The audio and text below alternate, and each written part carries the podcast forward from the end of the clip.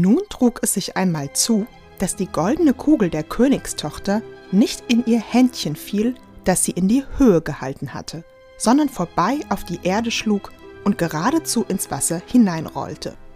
Die Königstochter folgte ihr mit den Augen nach, aber die Kugel verschwand und der Brunnen war tief, so tief, dass man keinen Grund sah. Da fing sie an zu weinen und weinte immer lauter und konnte sich gar nicht trösten. Und wie sie so klagte, rief ihr jemand zu Was hast du vor, Königstochter? Du schreist ja, dass sich ein Stein erbarmen möchte. Sie sah sich um, woher die Stimme käme. Da erblickte sie einen Frosch, der seinen dicken, hässlichen Kopf aus dem Wasser streckte.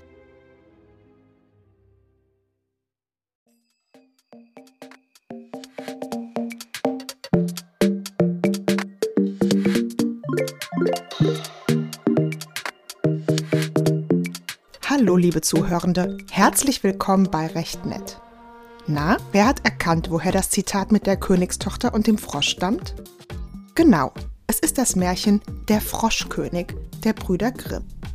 Die kennen wir alle als die Märchengrimms. Rapunzel, Aschenputtel, Frau Holle oder Schneewittchen. Sie alle sind Gestalten aus der Märchenwelt der beiden Grimm-Brüder, also Jakob und Wilhelm Grimm. Was aber viele nicht wissen, die beiden waren auch Juristen. Die Rechtswissenschaft hat ihr Leben geprägt, ist aber auch in manchen Märchen wiederzufinden. Und genau darüber geht die heutige Podcast-Folge. Wer waren die Juristenbrüder Grimm?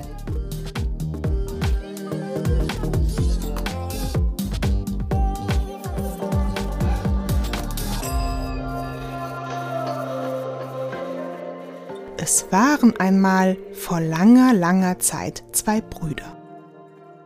Die beiden wurden in Hanau geboren und eigentlich kann man sagen, sie waren die absoluten Vorzeigejuristen. Schon ihr Vater, Philipp Wilhelm Grimm, war Jurist und ihre Mutter Dorothea, geborene Zimmer, stammte auch aus der Familie eines Juristen. Jura wurde ihnen sozusagen in die Wiege gelegt.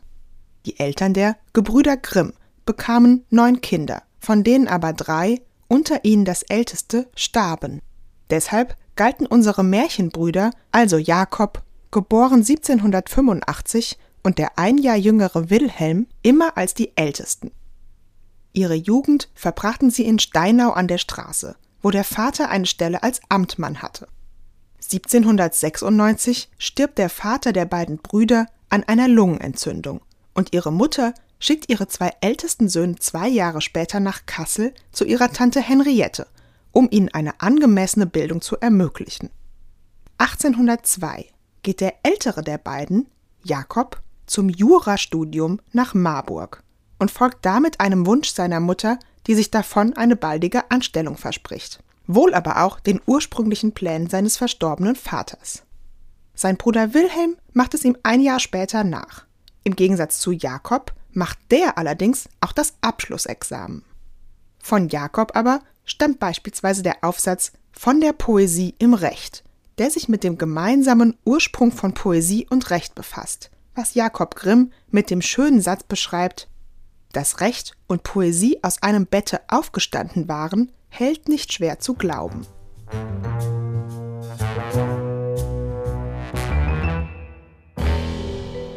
Tatsächlich fasst dieser Satz auch generell ganz gut die Arbeitsschwerpunkte und Interessen der beiden Brüder zusammen, die Rechts-, Sprach- und Literaturwissenschaft. Die finden wir auch in einer anderen Person wieder, die das Leben der beiden Brüder, vor allem Jakobs, geprägt hat. Und diese Person war niemand anderes als einer der bedeutendsten und gefeiertsten Rechtsgelehrten überhaupt, Friedrich Karl von Savigny. Gleichzeitig gehörte aber auch von Savigny durch seine Ehe mit Kunigunde, Gunda Brentano, als Schwager von Clemens und Bettina Brentano, spätere Anim, sowie Achim von Anim zumindest teilweise in die Welt der deutschen Romantik. Aber mal ganz kurz, wer war überhaupt Friedrich Karl von Savigny? Friedrich Karl von Savigny wurde 1779 in Frankfurt am Main geboren. Nach seinem Studium in Marburg war er zunächst als Privatdozent und seit 1803 als außerordentlicher Professor der Rechte in Marburg tätig. 1808 wurde er Professor für römisches Zivilrecht in Landshut, 1810 Professor der Rechte in Berlin, wo er jahrzehntelang als einer der einflussreichsten Rechtslehrer seiner Zeit wirkte. Nachdem er bereits 1817 in den preußischen Staatsrat berufen worden war, ernannte ihn im Jahre 1842 König Friedrich Wilhelm IV. zum Minister für die Gesetzesrevision. Savigny gehört zu den Mitbegründern und Hauptvertretern der sogenannten historischen Rechtsschule. Oh je, was ist denn das jetzt schon wieder? Grob zusammengefasst, die historische Rechtsschule ist eine wissenschaftliche Lehrströmung, die sich damit befasst, was Recht ist und die dabei den Entwicklungsgedanken im Recht betont. Recht sei als Teil der Kultur eines Volkes Volksgeist und etwas historisch Gewachsenes. Damit wendet sich Savigny vor allem gegen das Vernunftrecht der Aufklärung, wonach Recht zeitlos und absolut gültig sei. Ihm zufolge müsse Recht als historisches Produkt verstanden werden. Quelle seiner Geltung sei der je aktuelle Wille des Volkes. Die Nähe dieser Rechtsauffassung zur Volksgeistlehre brachte ihn, neben seiner Verbindung zu der Brentano- oder Anim-Familie, in enge Verbindung mit der deutschen Romantik. Außerdem wurde Savigny mit seiner Auffassung von Recht zu einem der beiden Hauptakteure im berühmten sogenannten Kodifikationsstreit. Ganz kurz für unsere Allgemeinbildung. Der Kodifikationsstreit hatte zum Ausgangspunkt, dass zu Beginn des 19. Jahrhunderts die deutschen Staaten nicht nur geografisch und politisch, sondern auch rechtlich völlig zersplittert waren und die Frage aufkam, ob nicht ein einheitliches Recht ganz nett wäre. So wie der 1804 von Napoleon Bonaparte eingeführte Code Civil. Hierbei standen sich jetzt vor allem zwei Männer gegenüber, der Rechtswissenschaftler Anton Friedrich Justus Thibaut, der mit seiner Schrift über die Notwendigkeit eines allgemeinen bürgerlichen Rechts für Deutschland 1804 den Streit in Gang bringt. Und eben unser Friedrich Karl von Savigny. Thibaut ist für eine Rechtsvereinheitlichung, Savigny ist dagegen und lehnt eine seiner Ansicht nach statische Kodifikation ab, da sich seiner Ansicht nach Recht als Gewohnheitsrecht organisch entwickeln muss. So geht es jetzt hin und her, letztendlich kann sich Thibaut nicht durchsetzen. Dennoch kommt später, vor allem durch die Gründung des Deutschen Reiches 1871, der Wunsch nach einem einheitlichen Gesetzbuch wieder auf und mündet 1900 in unser heutiges bürgerliches Gesetzbuch. Man kann also sagen, dass der Kodifikationsstreit das BGB auf den Weg gebracht hat. So, jetzt wissen wir, wer dieser berühmte Friedrich Karl von Savigny war der zum einen Rechtsprofessor der Grimm-Brüder war, sie aber auch mit der Literatur der Romantik bekannt machte, woraus dann, ihr ahnt es, ihr Interesse an deutscher Sprache und Literatur entfacht. Professor Savigny schätzt Jakob Grimm aber auch als Juristen sehr. Deshalb nimmt er ihn 1805 sogar auf eine Forschungsreise nach Paris mit, um sich von ihm bei seinen Quellenstudien in der französischen Nationalbibliothek helfen zu lassen. Als Jakob Grimm dann nach mehreren Monaten aus Paris zurückkommt, fühlt er sich nicht mehr als Student und fängt 1806 als Sekretär beim Kriegskollegium in Kassel an zu arbeiten und, um seine Familie zu finanzieren, zwei Jahre später als Bibliothekar bei Jérôme Bonaparte, des Königs von Westfalen und jüngstem Bruder von Napoleon Bonaparte. Und um diese Zeit, nachdem der zweite der Brüder, Wilhelm, sein Jurastudium abgeschlossen und Jakob nach Kassel gefolgt war, begannen die beiden dann mit dem Sammeln von Märchen und wurden damit die berühmten Gebrüder Grimm, wie wir sie alle kennen.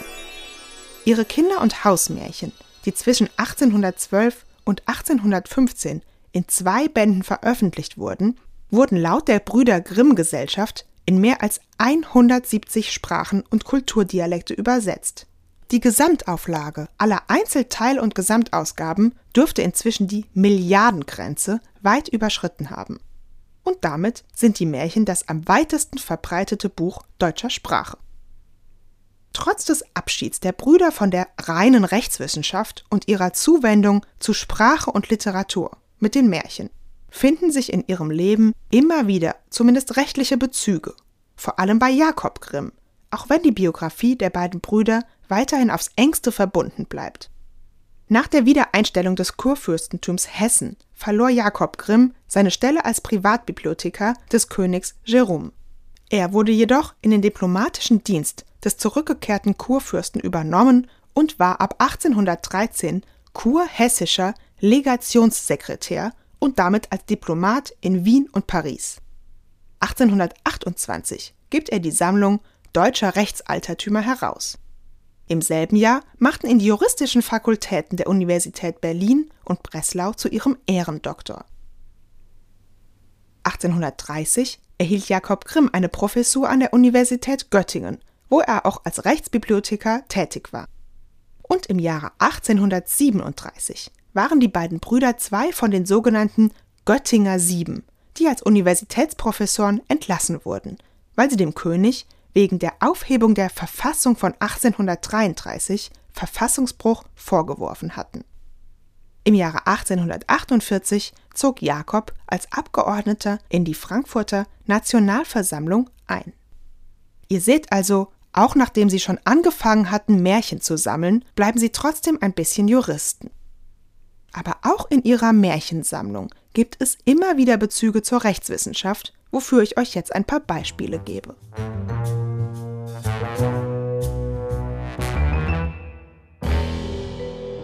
Am 23. Mai 2007 hat Professor Dr. Uwe Diederichsen, Emeritus der Universität Göttingen, auf Einladung der Juristischen Gesellschaft zu Kassel den Vortrag über juristische Strukturen in den Kinder- und Hausmärchen der Brüder Grimm gehalten.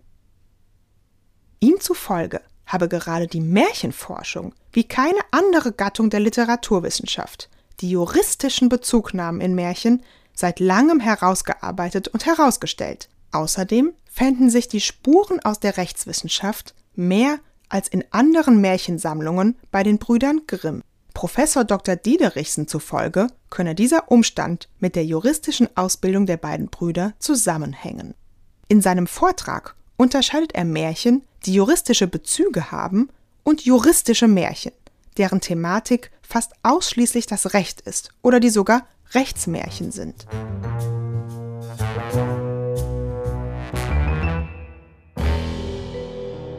Bei seiner Untersuchung der juristischen Strukturen in den Grimm-Märchen nimmt er sich unter anderem die unterschiedlichen sozialen Rollen in Märchen vor und kommt dabei beispielsweise auf die Person des Königs zu sprechen. Und so auch auf den Vater der Königstochter in unserem Märchen Der Froschkönig. Wie geht das Märchen nochmal weiter, als die goldene Kugel in den Brunnen fällt und der Frosch auftaucht? So. Ach, du bist's, alter Wasserpatscher, sagte sie. Ich weine über meine goldene Kugel, die mir in den Brunnen hinabgefallen ist. Sei still und weine nicht, antwortete der Frosch. Ich kann wohl Rat schaffen, aber was gibst du mir, wenn ich dein Spielwerk wieder heraufhole? Was du haben willst, lieber Frosch, sagte sie, meine Kleider, meine Perlen und Edelsteine, auch noch die goldene Krone, die ich trage. Der Frosch antwortete, Deine Kleider, deine Perlen und Edelsteine und deine goldene Krone, die mag ich nicht. Aber wenn du mich lieb haben willst, und ich soll dein Geselle und Spielkamerad sein, an deinem Tischlein neben dir setzen, von deinem goldenen Tellerlein essen, aus deinem Becherlein trinken, in deinem Bettlein schlafen. Wenn du mir das versprichst, so will ich hinuntersteigen und dir die goldene Kugel wieder heraufholen. Ach ja, sagte sie, ich verspreche dir alles, was du willst, wenn du mir nur die Kugel wiederbringst. Sie dachte aber, was der einfältige Frosch schwätzt, der sitzt im Wasser bei seinesgleichen und quakt und kann keines Menschen Geselle sein. Im Folgenden lehrt der König seine Tochter, dass Versprechen gehalten werden müssen. Der Frosch soll also Freund und Begleiter sein, wie von der Königstochter versprochen. Und hier bekommt die Königstochter, so Professor Dr. Diederichsen, auch eine Lektion im bürgerlichen Recht. Und wir finden damit rechtliche Bezüge. Denn die Königstochter verspricht dem Frosch, ihm alle seine Wünsche zu erfüllen, denkt insgeheim aber, dass es dazu eh nicht kommen wird. Was der einfältige Frosch da schwätzt, der sitzt im Wasser bei seinesgleichen, quakt und kann keines Menschen Geselle sein. Unter rechtlicher Perspektive ist das ein sogenannter geheimer Vorbehalt, den das bürgerliche Gesetzbuch in 116 regelt. Eine Willenserklärung ist nicht deshalb nichtig, weil sich der Erklärende insgeheim vorbehält, das Erklärte nicht zu wollen. Die Erklärung ist nicht dick, wenn sie einem anderen gegenüber abzugeben ist und dieser den Vorbehalt kennt. Das heißt, auch wenn die Königstochter sich heimlich denkt, hihi, ich lass dich aber nicht an mein Tischlein, ist ihre Erklärung dem Frosch gegenüber trotzdem wirksam, weil der von ihrem Vorbehalt nichts wusste.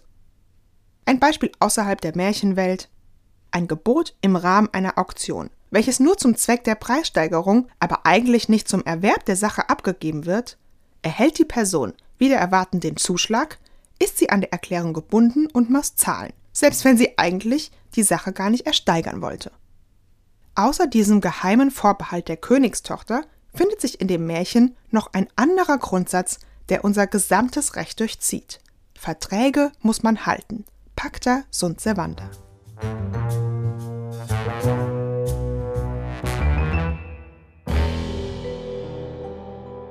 Für solche rechtlichen Bezüge in Märchen gibt es viele Beispiele. Wie ist der Befehl des Königs im Märchen Dornröschen, alle Spindeln im Königreich verbrennen zu lassen, rechtlich zu bewerten? Ist er ein Gesetz? Oder denken wir an das Märchen Tischlein deck dich. Da ist die lügende Ziege, die, als sie den Söhnen des Schneiders auf der Wiese zum Fressen geführt wird, vorgibt, satt zu sein, um sich dann später bei dem Schneider zu beschweren, wovon soll ich satt sein? Ich sprang nur über Gräbelein und fand kein einzig Plättelein.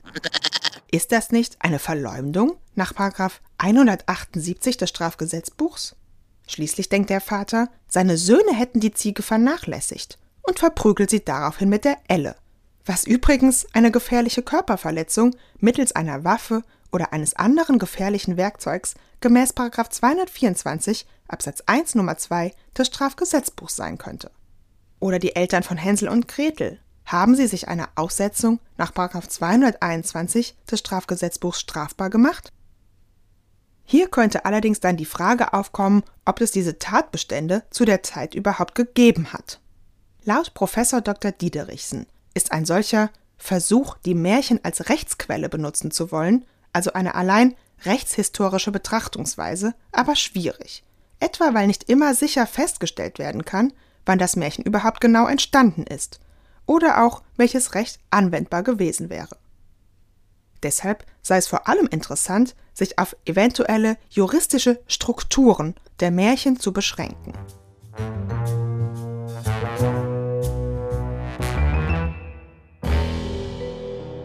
Außer diesen juristischen Strukturen in den Märchen der Brüder Grimm gibt es aber auch juristische Märchen, wie sie Professor Dr. Diederichsen nennt. Hier nennt er beispielsweise als sogenanntes Gerechtigkeitsmärchen das Märchen Der alte Großvater und der Enkel, das ausdrücklich die Generationengerechtigkeit thematisiere, indem der Enkel mit seinem schlauen Kinderverhalten eine ordentliche Behandlung seines Großvaters durch seine Eltern erreicht. Auch nennt er als Gerichtsmärchen die drei Handwerksburschen, die ein Gerichtsverfahren, an dem drei vom Teufel ausgenutzte Handwerker beteiligt sind, thematisiert.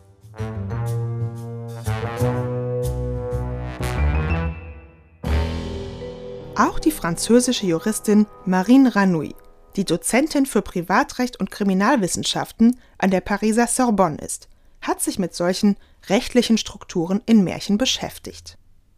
Ihr zufolge folgten Märchen wie Gerichtsurteile nicht nur demselben strengen formellen Aufbau, sondern seien beides Texte mit einer starken normativen Dimension. In den Märchen wie auch den Gerichtsurteilen gäbe es eine Form von Moral, den Willen, dass das Gute das Schlechte überwiegt. Um zu wissen, was das Gute sei, ergänzen sich Recht und Märchen, so Marin Ranui. Die allen bekannten Märchen würden dazu dienen, Werte zu verinnerlichen, das heißt zu bestimmen, was in einer Gesellschaft toleriert werden kann und was eben nicht. Das Recht bestrafe dann anschließend Verhaltensweisen, die diese verinnerlichten Werte verletzten. Sie bezieht sich hierbei auch auf den Volksgeist Savinis, über den wir eben gesprochen haben. Marine Ranouille kam dazu, sich rechtlich mit Märchen zu beschäftigen, weil ihr beim Anschauen von Walt Disney-Filmen mit ihrer kleinen Tochter aufgefallen ist, dass Frauen in diesen Filmen oft eine wichtige Rolle spielen. Beispielsweise die Person der Mutter bei Der König der Löwen. Diese Erkenntnis hat sie mit klassischen Märchen aus Frankreich und anderen Ländern verglichen und kam zu demselben Ergebnis. in Märchen gibt es viele Frauen und Heldinnen. Auch sonst sind Märchen, Marin Ranui zufolge, eher fortschrittlich für ihre Zeit, wenn wir uns das Frauenbild in Märchen oder ihre Bezüge auf Familien- und eherechtliche Fragen angucken. Ihr ist nämlich aufgefallen, dass Märchen nicht die rechtliche Wirklichkeit der Zeit, in der sie aufgeschrieben wurden, widerspiegeln. Sie bezieht sich nicht nur auf die Brüder Grimm, sondern auch auf den französischen Märchenkönig Charles Perrault, der am 12. Januar 1628 geboren wurde und mit seiner Märchensammlung Geschichten oder Erzählungen aus alter Zeit bekannt wurde und das Genre in Frankreich und Europa populär gemacht hat. Auch die Brüder Grimm haben Märchen von ihm in ihre Sammlung übernommen. Interessant ist übrigens, Perrault war ebenfalls der Sohn eines Juristen und hohen Beamten in Paris, hat selbst Jura studiert und als Rechtsanwalt gearbeitet. Bei ihrer Analyse hat sich Marine Ranouille unter anderem das Märchen Aschenputtel vorgenommen, das sich sowohl bei Perrault als auch bei den Brüdern Grimm findet. In dem Märchen findet sich laut Marine Ranouille eine für die Zeit moderne Sicht auf Frauen und die Ehe. Zum einen geht Aschenputtel allein, als unabhängige Frau, gegen den Willen ihrer Stieffamilie auf den Ball. Zum anderen heiratet sie den Prinzen aus Liebe. Perrault lebte und wirkte im 17. Jahrhundert. Die Liebeshochzeit gäbe es aber in der Form erst ab dem 18. Jahrhundert, so Marine Ranouille. Ihr ist außerdem aufgefallen, dass sich die Märchen nie auf RichterInnen beziehen, das in dem Märchen geltende Recht sei also ein erhabenes, verbessertes Recht. Tatsächlich wird ein Märchen immer wieder kritisiert, dass sie ein konventionelles Frauen- und Männerbild verkörpern. Die schöne, liebliche Prinzessin, der starke, mutige Prinz. Nach der Analyse von Marine Ranouille gibt es aber auch noch eine andere Lesart. Sie fragt sich nämlich sogar, ob die Märchen möglicherweise zum Fortschritt auffordern wollen. Auch wenn die Märchen oft als frauenfeindlich oder rückschrittlich bezeichnet werden, sei das nicht so eindeutig, wie es scheine. Hier bezieht sie sich nochmal auf das Märchen Aschenputtel, in dem auch kein Wort über eine kirchliche Eheschließung steht, und das in einer Zeit, in der Kirche und Staat noch nicht getrennt gewesen seien.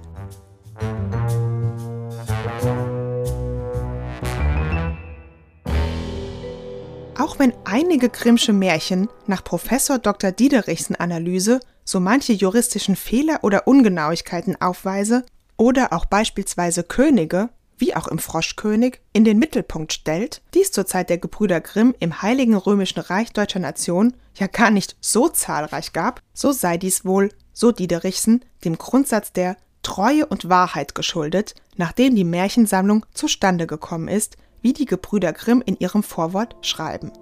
Wir haben nämlich aus eigenen Mitteln nichts hinzugesetzt, kein Umstand und Zug der Sage selbst verschönert, schreiben sie. Die Märchensammlung sei also unmittelbar nach dem Vorbild rechtshistorischer Quellensichtung und Sicherung entstanden. Die Märchensammlung sollte nicht nur Reste uralter Nationalpoesie sichern, sondern auch unmittelbare Relikte aus alter Gesetze, die es zu retten galt, ehe es zu spät war, so Diederichsen.